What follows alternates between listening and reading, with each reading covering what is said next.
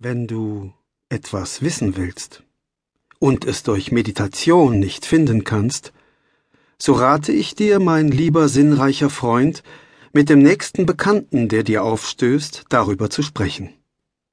Es braucht nicht eben ein scharfdenkender Kopf zu sein. Auch meine ich es nicht so, als ob du ihn darum befragen solltest. Nein, vielmehr solltest du es ihm selber allererst erzählen. Ich sehe dich zwar große Augen machen und mir antworten, man habe dir in früheren Jahren den Rat gegeben, von nicht zu sprechen als nur von Dingen, die du bereits verstehst. Damals aber sprachst du wahrscheinlich mit dem Vorwitz andere. Ich will, dass du aus der verständigen Absicht sprechest, dich zu belehren.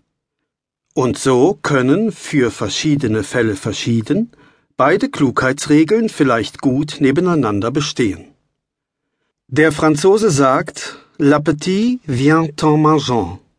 Und dieser Erfahrungssatz bleibt wahr, wenn man ihn parodiert und sagt, L'idée vient en parlant.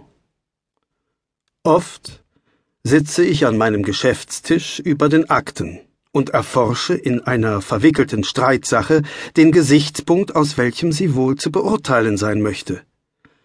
Ich pflege dann gewöhnlich ins Licht zu sehen als in den hellsten Punkt, bei dem Bestreben, in welchem mein innerstes Wesen begriffen ist, sich aufzuklären.